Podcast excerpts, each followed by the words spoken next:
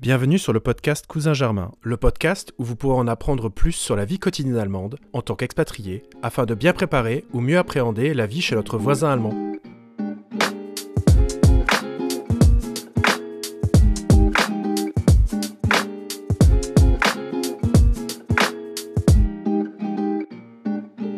Dans l'épisode d'aujourd'hui, nous allons parler avec Martin et mieux comprendre sa vie à Düsseldorf.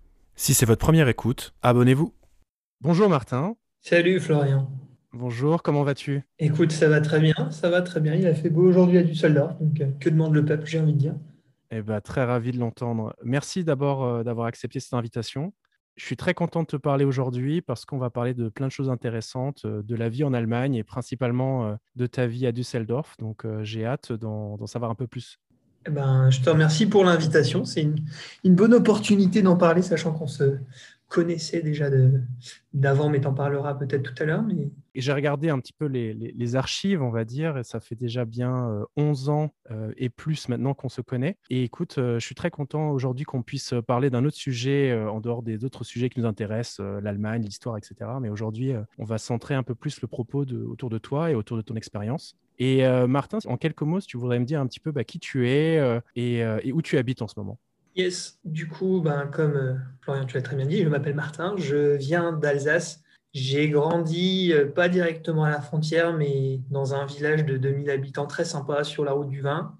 Ma ville de cœur, c'est Strasbourg. Euh, et j'habite à Düsseldorf maintenant depuis 2018. Et à travers mes études et puis le début de ma, de ma vie professionnelle, je suis passé par les États-Unis, Londres, la Suisse, le nord de la France. Et du coup, j'habite maintenant depuis fin 2018 à Düsseldorf. Alors, je n'avais pas d'attache particulière à Düsseldorf. Et Düsseldorf, c'est une ville euh, qui, de Paris, est accessible en environ 4 heures par train. Il y a aussi des, liaisons, euh, des liaisons par avion. Et souvent, euh, on ne connaît pas Düsseldorf, mais on connaît entre guillemets la, ville rivale de Düsseldorf qui est Cologne. Mais ouais, c'est juste à côté de Cologne. C'est grosso modo à 30 minutes, 40 minutes en train-voiture.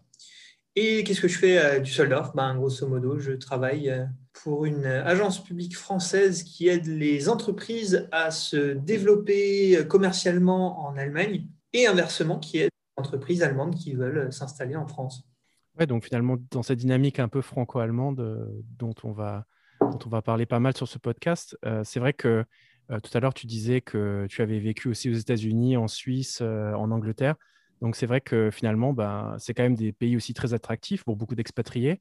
Donc finalement, qu'est-ce, que, qui t'a ramené en, Allemagne au, lieu d'être peut-être resté dans un des autres pays que j'ai cités avant? Ah, tu, parlais, euh, tu parlais il y a quelques instants du côté euh, franco-allemand et c'est vrai que dans ma vie, c'est pas venu tout de suite en fait. Ce côté franco-allemand, euh, j'étais très branché États-Unis quand j'ai grandi. mon rêve, c'était de vivre aux États-Unis, pourquoi pas de vivre aux États-Unis. Et puis, c'était pas un moment, mais enfin, si, quand même. Je me souviens, j'avais rencontré un, mec sur un parking à, Atlanta et le mec était vraiment ébahi d'apprendre qu'en Europe, ben, euh, tu n'avais pas que euh, deux semaines euh, de congés payés quand tu bossais, mais que tu pouvais avoir plus de congés et il a halluciné. Et puis c'est là où j'ai commencé à me dire ah mais finalement en Europe c'est pas si mal et tout. Ça permet de relativiser sur sa situation. Exactement, exactement. surtout quand on voit ce qui se passe aux États-Unis en ce moment versus l'Allemagne, mais bon, on en reparlera peut-être tout à l'heure. Euh, mais euh, ouais, l'Allemagne, au final, euh, j'étais pas trop versé sur ça quand j'étais ado. Mais ouais, je me suis rendu compte, bah, c'est quand même un pays où il fait bon vivre. Le prix de l'immobilier, c'est moins délirant qu'en Suisse ou à Londres, par exemple. c'est abordable. Par exemple, mon loyer actuellement, je paye à peu près 700 euros par mois et je suis au centre-ville de Düsseldorf, dans un appartement qui fait une soixantaine de mètres carrés. Mhm. Euh, et ce qui est cool, c'est ouais, le, le, fait de se dire aussi que tu, si tu parles allemand, tu trouves du travail. Euh, on en reviendra, je pense qu'on en reparlera tout à l'heure. Mais voilà, le côté vert, le côté euh, parfois chill, même si les Allemands ont des côtés moins chill. Et le côté, ben, quand même, en Europe, on est bien et tu peux bouger mhm. facilement à travers le pays si tu aimes le tourisme. tu peux retourner facilement en France. Je dirais que ce seraient tous ces éléments-là, mis bout à bout, qui, qui m'ont ramené vers l'Allemagne c'est finalement ton métier en fait qui t'a qui t'a amené en Allemagne et finalement qu'est-ce qui t'a attiré dans les premières semaines lorsque tu es arrivé en Allemagne et qu'est-ce qui t'a fait te projeter euh, ensuite euh, pour déjà quatre ans que tu es ici? Alors ouais, c'est mon c'est mon métier qui m'a fait que, que, je suis revenu en que je suis venu en Allemagne, pas revenu mais venu en Allemagne. C'est sûr. Euh, après, quand j'ai eu cette opportunité, je, voilà, j'étais assez clair de me dire, bah, voilà, avant de fonder une famille, j'aimerais bien refaire une expérience à l'étranger. Je parlais allemand, le job était intéressant. Et après, pour la deuxième partie de ta question sur euh, qu'est-ce que j'ai ressenti les, premières semaines à mon arrivée, ben, c'est, euh, c'est déjà un mot que j'ai utilisé il y a quelques minutes, mais le côté très vert, parce que tu es quand même dans une ville à Cologne, c'est pareil, mais tu as quand même le, Rhin qui coule à travers la ville. C'est super agréable de pouvoir marcher, euh, de marcher le long du Rhin, de prendre ta bière, de marcher le long du Rhin. Peut-être une comparaison qui se fait souvent entre la France et l'Allemagne et qui illustre le côté nature, parce que je suis d'accord avec toi. Euh, euh, il y a aussi des grosses villes, mais tu vois, même à Berlin, c'est assez ouf. Le rapport au parc, tu veux dire Ouais, c'est ça, c'est ça, c'est ça. Mais même dans les centres urbains, tu vas à Berlin, tu vas entre la hum, porte de Brandebourg et la Siegesäule, tu as, un parc gigantesque. Enfin, tu peux voir des renards, quoi. ouais, tu as, ça à Munich aussi, euh, dans, pas mal de grandes villes. C'est le rapport. Euh, euh, c'est vrai qu'à Paris, on parle toujours du tout béton. Hein. y a, voilà, même le jardin des Tuileries s'appelle jardin, mais finalement, c'est que des cailloux et du béton. Donc, c'est vrai qu'il n'y a, a, pas le même rapport à l'espace vert, c'est sûr. Exactement. J'en avais un peu marre à la fin de, mon dernier passage en France, mais euh, les gens, j'ai l'impression qu'ils qui, font attention au collectif et pas que à leurs pommes. Et à la fin, en France, j'en avais un petit peu marre des incivilités du quotidien. Il y a des trucs en Allemagne qui arrivent et qui sont aussi désagréables, mais euh, voilà, pour donner un exemple très concret, euh, la qualité de mes des parties communes dans l'appartement, dans l'immeuble que j'occupe actuellement, c'est beaucoup plus propre. Et je risque beaucoup moins. Je, je n'ai jamais, je suis jamais tombé sur quelqu'un qui squattait mon immeuble alors qu'en France c'était arrivé plusieurs fois. Le côté vert, le côté, ça c'est la première chose. La deuxième chose, c'est le côté, ben, j'ai quand même cette impression que les gens ils pensent plus à un collectif, à un tout, avant que de poser, penser qu'à leur pomme. Et qu'est-ce qui m'a bien plu encore La troisième chose, en tout cas c'est, ce qui caractérise euh, du Soldorf Cologne, c'est que on se retrouve quand même dans un sacré nœud de ville d'un côté où il y a tous les attraits de la ville, les musées, euh, les cinémas, les restaurants, et qu'en même temps, très rapidement, si tu en as marre, tu prends 20 minutes le train, 20 minutes la voiture et tu es complètement à la campagne et tu peux faire une randonnée au vert, chose que, voilà, là c'est exagéré à l'extrême, mais avant j'habitais à Lille, euh, en 20 minutes, à Lille, tu n'étais pas, pas autant dans la verdure, tu n'avais pas l'impression de faire une coupure et ça c'est super agréable et je l'ai remarqué très tôt. C'est sûr que même si, euh, même si on le sait que l'Allemagne est très urbanisée et beaucoup plus urbanisée qu'en France, mais, euh, mais c'est vrai que ça dépend effectivement où tu habites. C'est vrai que la, la région nord est, quand même très densément peuplée et, et très urbanisée, donc c'est sûr que ça, euh, ça a un impact. Euh, Martin, ce que j'aurais voulu savoir un petit peu, c'est surtout sur, à l'heure actuelle, bah, finalement, quelle est la place de, la langue allemande dans ton quotidien, à la fois personnel et professionnel? Parce que je sais que ça, c'est une question un peu récurrente que beaucoup de personnes euh, se posent. Est-ce que, ben voilà, est-ce qu'il y, a, une communauté française? Est-ce qu'on peut parler Est-ce qu'on peut se débrouiller finalement qu'avec l'anglais? Donc, je pense que c'est plein de, plein de sujets autour de la langue qui serait intéressant de voir bah, ta perspective, comment toi tu l'as vécu bah, dans ton travail, même si c'est un milieu un peu francophone, on va dire, surtout à l'intérieur des employés, que, enfin les employés de ton entreprise, mais de savoir aussi un peu les, bah, les différentes relations que tu as eues euh, avec euh, des entreprises euh, allemandes ou des entreprises allemandes qui voulaient s'installer en France. voilà, parle-moi un petit peu du, rapport de la langue. C'est vrai que d'un point de vue personnel, à la maison, je parle français. les interactions d'usage avec mes voisins, je parle allemand. Quand je vais au supermarché, je parle allemand.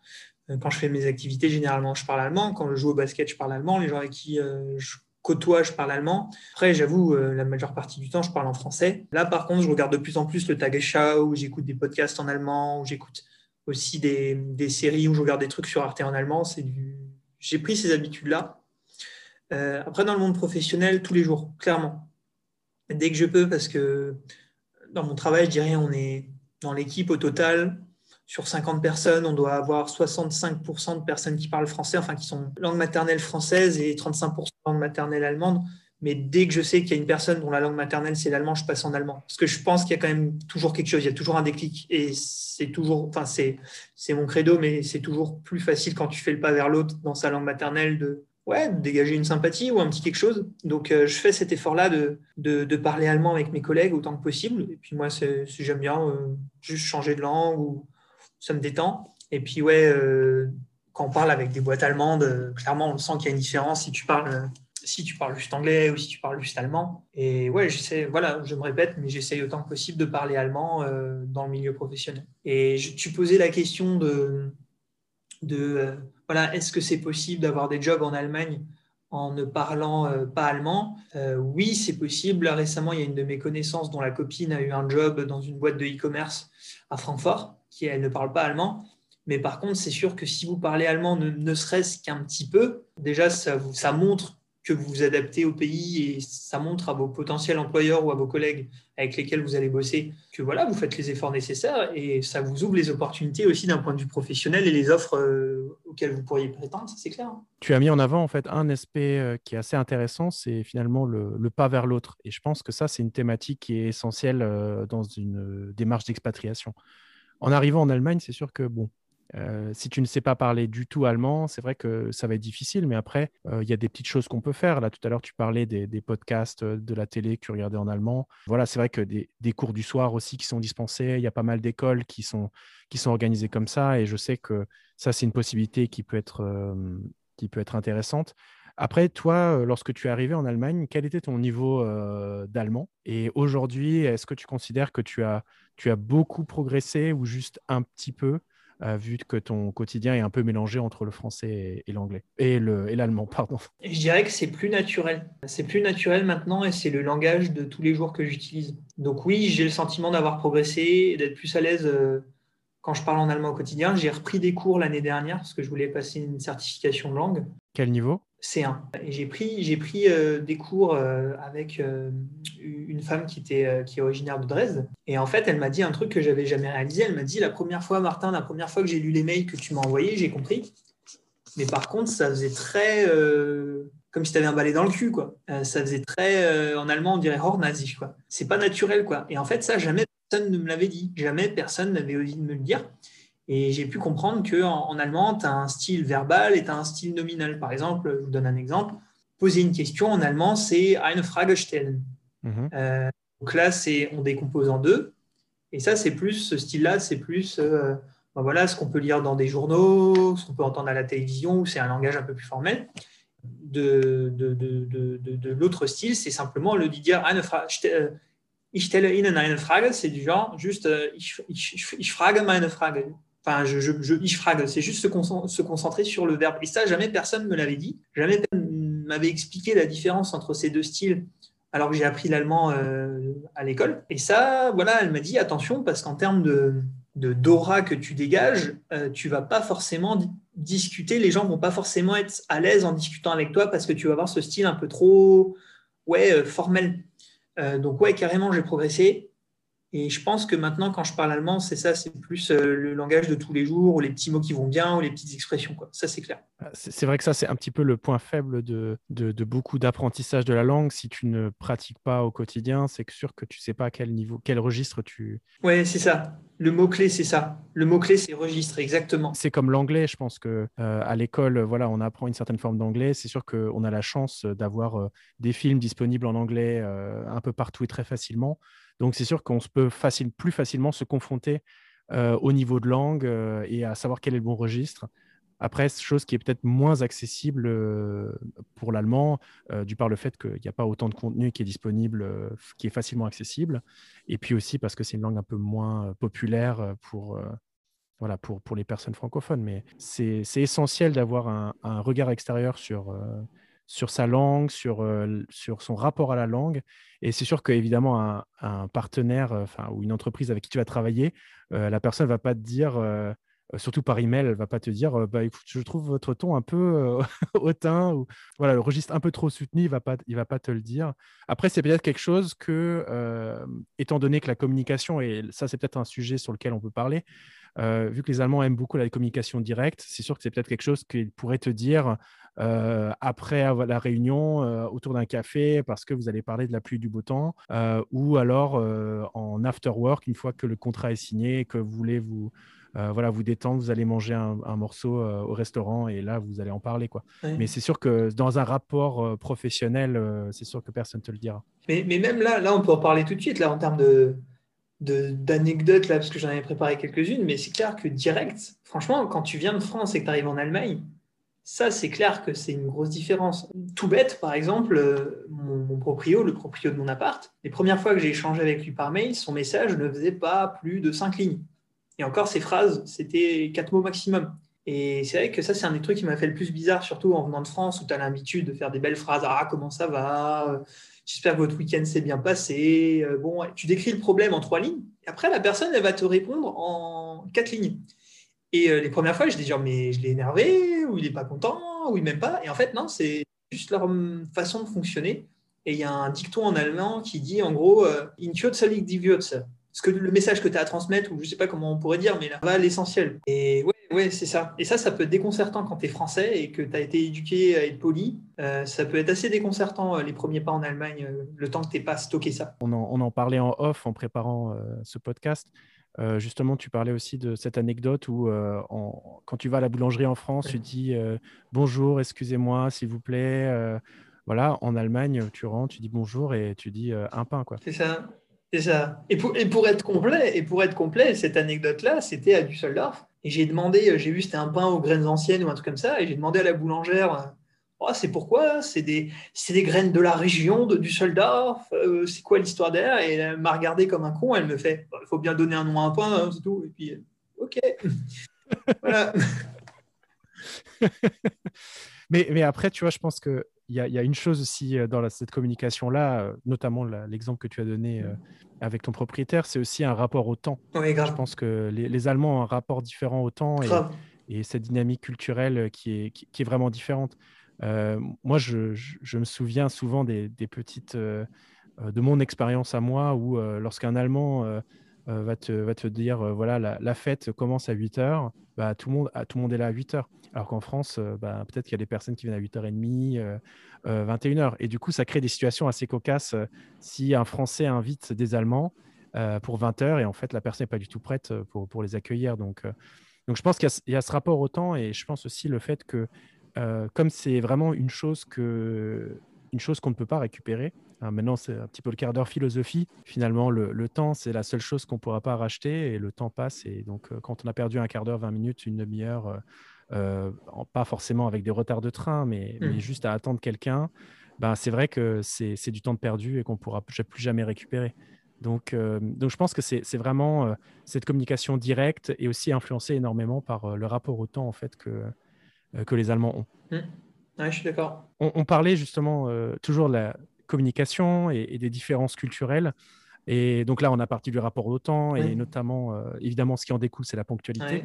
Est-ce que, euh, est que tu as, tu as peut-être un exemple ou une anecdote où, euh, où il y a vraiment une différence culturelle qui s'est euh, cristallisée, notamment dans, dans, bah, dans, le cas de ton métier? Parce que vu qu'il y a des entreprises françaises qui veulent, qui veulent s'implanter en Allemagne et des entreprises allemandes qui veulent s'implanter en France, c'est du, du pain béni pour créer des gros problèmes culturels. Donc, est-ce que, est que tu as peut-être des choses que tu as remarquées ou une anecdote là-dessus? Dans le cadre professionnel, c'est euh, le côté euh, sur les salons, ça peut être des situations assez cocasses. Euh, sur les salons professionnels, c'est assez marrant. ou en France, même à titre personnel, bah, j'aime bien déambuler sur un salon comme parfois je peux visiter une librairie. C'est-à-dire que bah, tu regardes ce qui est affiché sur les stands. Parfois, tu peux discuter avec les gens qui sont sur les stands et les gens, ils vont te, c'est le, jeu, hein. ils vont parler avec toi euh, en mode ah ben voilà, je vends ça, je fais ça. Euh. et, voilà, euh, c'est le jeu et c'est agréable de discuter. Alors que les Allemands, si tu visites un salon en Allemagne, si tu fais ça, si tu essayes d'alpaguer des visiteurs allemands, les gens ils vont te regarder bizarre, ils vont te dire bah non, j'ai un rendez-vous, pourquoi je parlerai avec vous, je vous vous ai pas sollicité, ils vont le prendre très très mal. Et ce qui est déroutant pour les Français parfois, c'est qui vont avoir une personne euh, qui va venir sur leur stand, qui va regarder ce qu'ils font, qui va pas parler, qui va, qui va, qui va voir sur le comptoir de l'entreprise exposante française, qui va voir des flyers ou des formulaires en, en allemand, parce qu'en anglais, bon, ça va passer, mais en allemand, c'est toujours mieux. Regarde la personne et tu fais Ah, madame, monsieur, euh, je sais pas, je peux vous renseigner Vous avez des questions? Faire Non, non, je regarde juste, euh, je n'ai pas besoin, et qui va être Super. Me vendez pas quelque chose. Voilà, je ne veux pas que vous me parliez. Je, suis sûr que vous voulez me vendre quelque chose. Et, tu dis bon ben tant pis, euh, tant pis, il va pas, il va pas repasser. Et en fait, la même personne, elle va revenir 3-4 heures plus tard avec ton, avec ton flyer ou avec ta présentation. Elle va dire bon ben voilà, je reviens vous voir. J'ai vu que vous avez écrit que le poids de votre euh, solution, c'était 52,35 kg. Est-ce que c'est possible d'avoir le même modèle, mais en 52,33 kg Ou alors, et qui, va vraiment avoir listé tes, ces questions quoi. Et je pense qu'en France, euh, bah, ça peut paraître chiant, mais euh, commercialement, en Allemagne, c'est super important d'avoir une réponse parce que généralement, ouais, ils vont, ils vont, quand il y a un Allemand qui te dit je vais regarder ton truc, il va vraiment le disséquer et s'il a des questions à te poser, t'inquiète pas qu'il va te poser des questions et tu as intérêt à avoir réponse à ces questions. Et tu as, souvent ce comparatif qui est fait entre le, le, côté français, marketing, etc. Euh, Avec la chat. Euh, le... Ouais, c'est ça, c'est ça, c'est ça. Et, si, peut-être un autre truc, c'est. Euh, alors, ça, c'est pas forcément que avec la France, mais comme je, comme je travaille dans le domaine du, du, digital et, et, des, et des startups, euh, c'est vrai que dans le monde des startups, que ce soit en France, oui, enfin, c'est le jeu, encore une fois, on est vraiment influencé euh, euh, par ce qu'on peut voir aux États-Unis, ce qu'on peut voir au Royaume-Uni. On est très pushy et très funky en termes de marketing, de messages, et souvent tu peux le voir, et c'est le jeu. Hein, tu as des entreprises qui disent numéro 1 en France, numéro 1 en Europe, ça en Allemagne ils préfèrent, voir quel est le cas d'usage de ta solution avec une entreprise qu'ils connaissent. Ils s'en foutent. Enfin, ils vont pas te croire que si tu viens les voir et que tu leur dis euh, Ouais, je suis numéro un en Europe, euh, mais que pour baquer ton message marketing, tu n'as aucun cas concret, le gars, il va te regarder, il va te dire Mais. Il va, il, va bugger, quoi, il va pas comprendre. C'est vrai qu'il y a une chose euh, assez marrante aussi que j'ai remarqué. Quand tu regardes les sites, tu prends une marque française, n'importe laquelle, euh, tu regardes le site français, le site français, voilà, il a, il a euh, la page produit, euh, les descriptions, les conditions générales, etc. Et en fait, les, sites allemands ont souvent des sortes de labels de qualité. je ne sais pas si tu as remarqué ça. c'est quelque chose en fait où, où certes, je rejoins tout à fait ce que tu dis, au-delà de simplement mettre un slogan et dire voilà, premier en Europe, premier en France, etc. Ce n'est pas un argument convaincant. Par contre, euh, le consommateur allemand va toujours regarder euh, des facteurs rationnels de décision. C'est pour ça qu'il va regarder surtout ces labels, euh, ces différentes distinctions. Et du coup, il va dire Ah, OK, par exemple, ce produit a été élu produit de l'année en France, j'en sais rien, un exemple. Ah, donc ça veut dire que bon, bah, c'est des gens qui ils ont, fait, ils ont bien fait leur travail. Confiance. Voilà, je peux faire confiance. Alors que s'il n'y avait rien écrit, bah, ils vont dire Ah, peut-être, je ne suis pas sûr encore, il faut que je récupère plus d'informations, il faut que je sois faut que je sois plus certain de, vraiment de la, qualité ou, la fiabilité de ce produit-là. C'est ça. Et tout ce qui est avis vérifié, TUV, TU avec umlaut V, ouais, c'est clair, tu as raison. Hein. Tout ce qui est sigle euh, validé par des experts indépendants, euh, ça existe en France, mais en Allemagne, c'est presque sacro-saint, ça c'est clair. Et écoute, Martin, moi j'aurais voulu qu'on parle euh, aussi de la, de la, partie vie quotidienne et notamment sur la nourriture. Alors c'est vrai que ah, c'est vrai que c'est cool. C'est un sujet euh, difficile, surtout après que, que la France euh, voilà, a réussi à avoir euh, la gastronomie française au patrimoine immatériel de l'UNESCO.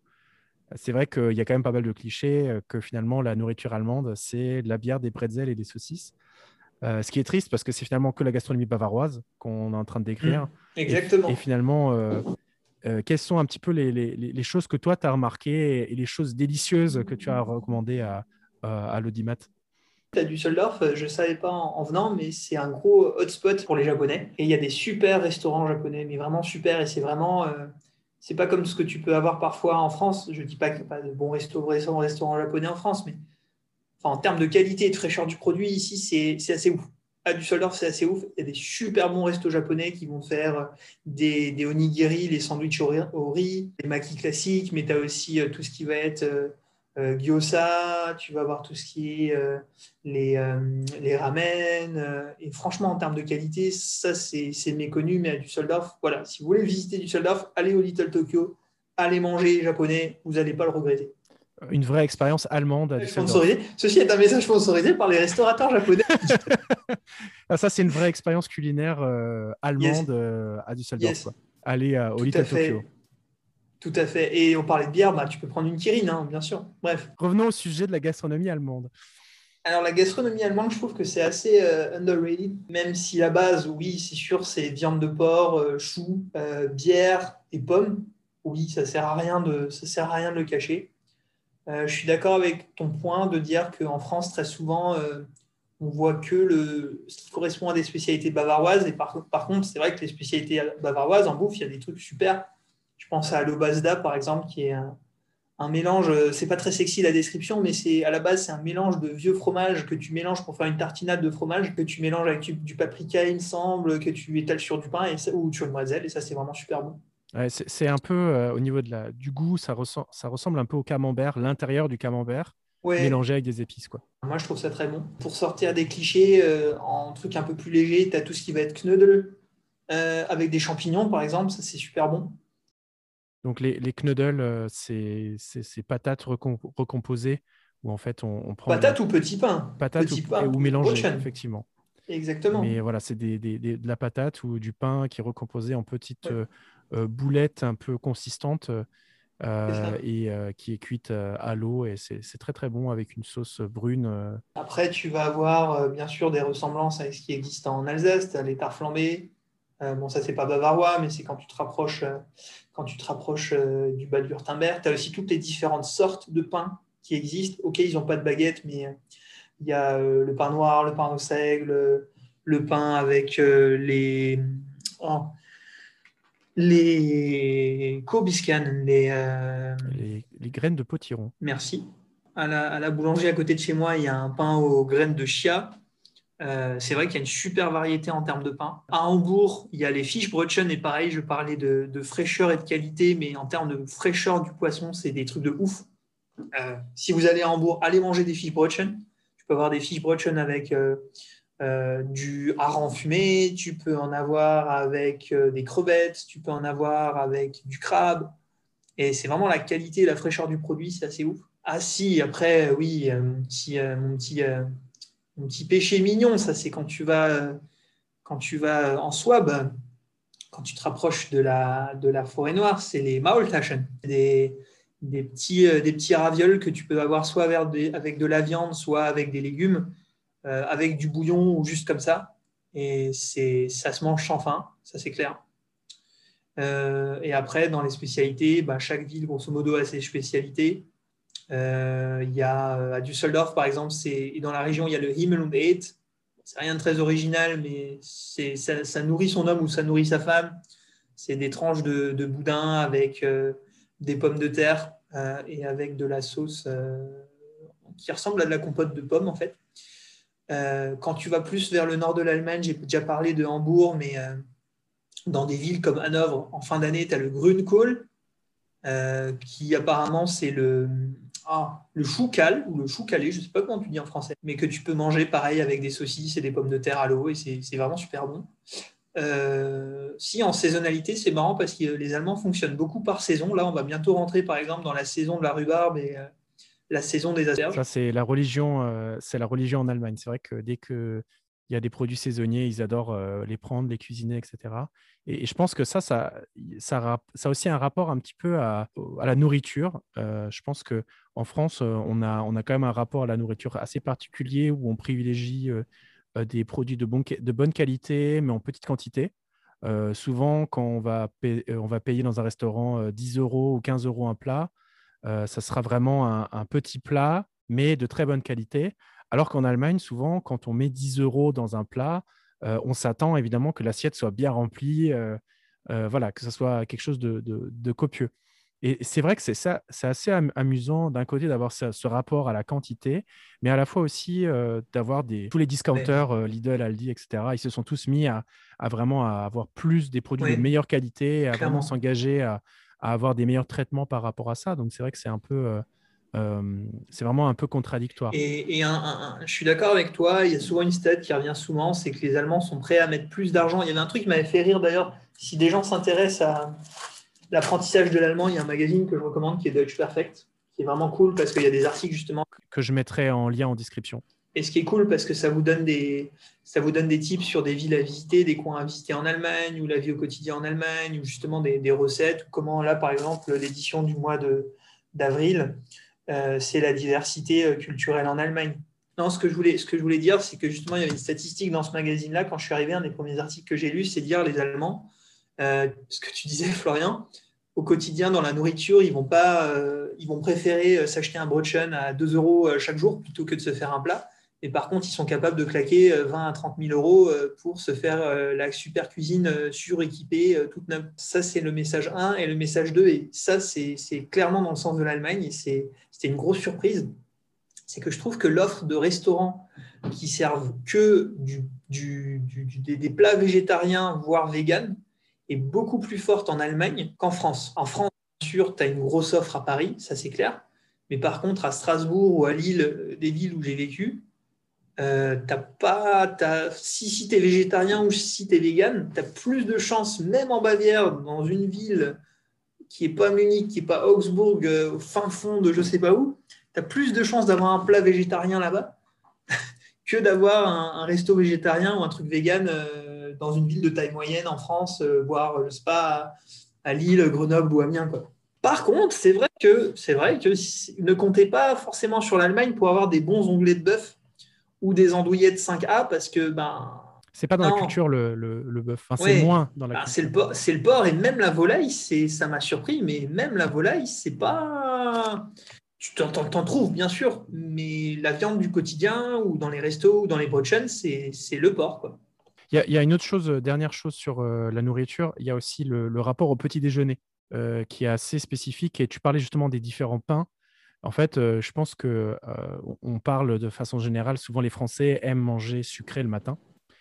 c'est vrai que les Allemands, je trouve qu'il y a quand même une variété de, petits déjeuners. Ça, c'est quelque chose que euh, je me souviens euh, lorsque moi j'arrivais, euh, enfin quand j'étais venu en Allemagne en, vacances avec ma copine, elle était surprise de voir le, buffet de petit déjeuner dans, le, dans les hôtels. Tu as du yaourt, des fruits, du muesli, des céréales, du pain, de la charcuterie, du fromage, des œufs sur le plat. Enfin, vraiment, tout ce que tu peux rêver, tu, l'as en même temps. Et ça, je trouve que c'est quelque chose où certes, certes, les Allemands ont un, registre alimentaire, comme tu disais juste avant, avec le porc assez, assez spécifique, avec le porc, voilà, des, pommes de terre, etc. Mais c'est vrai que sur le petit déjeuner, je trouve que vraiment tout le monde y trouve son compte, que ce soit ceux qui aiment le salé, ceux qui aiment le sucré. Donc, donc je pense que ça, c'est vraiment une, une, chose un peu différente qu'on a avec et, la France. Et tu me fais penser à quelque chose, une grosse différence aussi dans tout ce qui est pâtisserie. Parce que tu disais en France, le petit déjeuner, ouais, tu vas te faire des croissants de ouf, tu vas te faire des pains au chocolat, tu vas te faire des, des pains en raisin. En Allemagne, euh, ça c'est pour les, les, personnes plus euh, qui ont la dent sucrée, euh, pour reprendre une expression anglaise, clairement, il y a des sacrés gâteaux et des sacrées pâtisseries qui existent en Allemagne. Bon, ça va être assez lourd et ça va être assez sucré. Mais par exemple, il y a un truc que j'aime bien, ça s'appelle les Nussecke. Et ça ressemble, c'est un petit triangle où tu vas avoir des noix, où tu vas avoir des noisettes. Et en fonction de la recette, ils nappent ça avec du chocolat. Euh, et c'est vraiment super bon. Et ouais, euh, ok, il n'y a pas trop de viennoiserie en Allemagne. C'est pas, pas le même niveau de, de, pro ou de qualité qu'en France, mais par contre, il y a des gâteaux super sympas, super bons. Et ça, vous avez beaucoup en. Ben, je pourrais, on pourrait en parler des heures, hein, des salons de thé euh, où tu peux te prendre ton petit gâteau, la culture du, du, du oh, café couronne. Il y a aussi des très bonnes choses sucrées en Allemagne, clairement. Alors c'est vrai que le sujet du café aussi, ça pourrait être un, sujet podcast. On pourrait parler un, épisode entier là-dessus. Mais on, s'abstiendra pour aujourd'hui. Et finalement, bah, merci en tout cas pour, pour ton avis sur, sur cette thématique-là. Je pense que la thématique culinaire, c'est essentiel pour beaucoup de personnes. Moi, il y avait deux autres choses qui m'intéressaient encore à, avoir. C'est un petit peu bah, quels sont un peu les conseils que tu donnerais à quelqu'un qui voudrait s'installer en Allemagne? Et ce qui m'intéresserait aussi, c'est de savoir, est-ce que tu considérais Düsseldorf comme ville d'arrivée? Alors, les conseils que je donnerais à quelqu'un qui veut s'installer en Allemagne, bah déjà, euh, regardez vos centres d'intérêt et en fonction de vos centres d'intérêt, essayez de rejoindre des associations parce que ça, si des associations ou des clubs, c'est très développé en Allemagne. en fonction des centres d'intérêt que vous avez, ça peut être, je sais pas, jeux de société, euh, photographie. Là, j'ai une de mes collègues qui se retrouve, euh, en plus c'est une activité d'extérieur, qui se retrouve avec euh, sa coloc allemande pour faire de la photo. Bien sûr, le, sport, un hein, club de sport, dans mon cas, c'est le basket. Donc regardez vraiment, les Allemands, ils aiment bien se retrouver dans, dans, dans des associations ou des clubs. Donc regardez ça. clairement, apprenez la langue. Ce sera, si vous voulez rencontrer des Allemands, euh, ce, sera, ce sera beaucoup plus facile de vous intégrer. N'essayez pas d'échapper à la Get euh, qui est la redevance euh, audiovisuelle en Allemagne. Vous n'arriverez jamais à vous, à, vous en échapper. Ils sont très bien organisés. Tout à fait. Tout à fait. Et la Get à la différence de la France, c'est euh, dès que tu as une tablette ou un ordinateur, tu dois la payer. Tu ne peux pas y échapper. Et ouais, pour Düsseldorf, ouais, en tant que francophone ou en tant que français, euh, oui, clairement. Euh, c'est une ville que je recommande pour s'installer parce que professionnellement, il y a plein de, il y a plein de grandes entreprises qui sont à Düsseldorf ou aux alentours de Düsseldorf. À Düsseldorf, il y a le siège allemand de L'Oréal, par exemple. il y a Henkel, qui est plus connu pour ses produits lessives, Persil pour ne pas pas très loin du Düsseldorf, à 20 minutes à Leverkusen, il y a Bayer. Euh, et c'est vrai que le land de Rhénanie du Nord-Westphalie, c'est un des plus peuplés. C'est Cologne qui est pas très loin aussi. Euh, j'avais vu une stat, je crois qu'à Düsseldorf, sur, euh, sur toute l'agglomération, tu as 30 000 francophones, je crois. pas que des Français. la proximité aussi avec la France je ne sais pas d'où viennent la majorité de tes auditeurs, mais c'est quand même pratique de dire que tu as une liaison directe entre Düsseldorf-Cologne, Düsseldorf-Paris ou du Cologne-Paris. Ça, c'est vraiment pratique. L'aéroport de Düsseldorf aussi est, développé. Donc, c'est vrai que pour ceux qui habiteraient peut-être le sud de la France ou un peu plus loin, euh, je sais qu'il y a des liaisons pour Lyon ou pour Marseille, nice, donc... Bordeaux. Et tu as raison de le mentionner parce qu'en plus, les, les Allemands, quand ils vont en France, c'est généralement la côte atlantique ou alors le sud de la France qui fait qu'il y a des liaisons Exactement, il y a des liaisons qui sont déjà développées avec ces villes-là, quoi, vers soldat. Donc oui, ça, euh, ça clairement, je recommande soldat. Et peut-être un, petit euh, ajout par rapport à ce que tu as dit juste avant, et notamment par rapport à la ville de Düsseldorf et la communauté française. Euh, est-ce que tu connais des, organisations qui sont sur place et qui aident peut-être des, des Français euh, qui voudraient s'installer à, Düsseldorf? Euh, Des organisations, non, mais par contre, il y a des, organisations spécifiquement, non, mais par contre, il y a des groupes très dynamiques sur Facebook, Expat in Düsseldorf, par exemple. Il n'y a pas que des Français, c'est sûr, mais il y a aussi les francophones à, Düsseldorf. Il y a un institut français à Düsseldorf, il y a un institut français à Cologne, il y a une bibliothèque euh, qui est vachement bien foutue à l'Institut français, justement. Il y a, il y a effectivement cette ressource-là à laquelle j'avais pas pensé. Et aussi, ici, il y a un truc que j'ai pas oublié, qui est super important, c'est que à Düsseldorf, la France est le seul pays avec le Japon qui bénéficie de sa propre fête chaque année. Il y a un Japan Tag qui généralement est en avril-mai au moment de la floraison des cerisiers au Japon. Et le Franzischer Tag en juillet, à peu près au moment de la, du 14 juillet.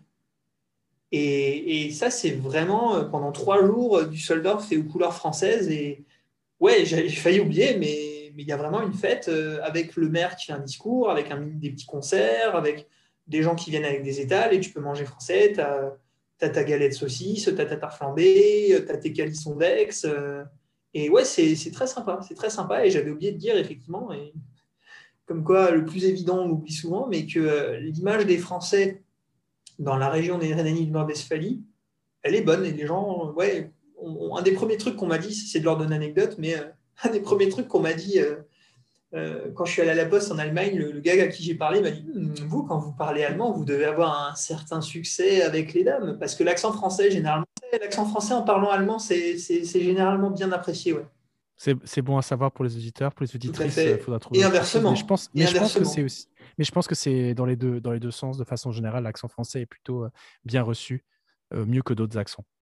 Ben, merci beaucoup, Martin, pour pour avoir passé tout ce temps et d'avoir parlé de tellement de sujets différents.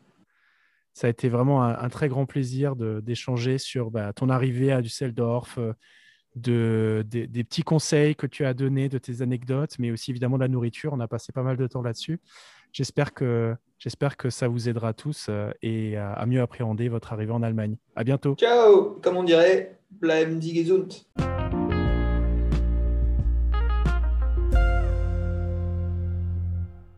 Ce podcast est disponible en format audio sur votre plateforme favorite. N'hésitez pas à me laisser une note, un commentaire ou à vous abonner. Si vous avez des questions auxquelles vous voulez que je réponde lors d'un prochain épisode, n'hésitez pas à me contacter sur cousingermain.podcast.gmail.com ou cliquez directement sur le lien dans la description. C'est tout pour aujourd'hui. Merci de m'avoir écouté et à bientôt.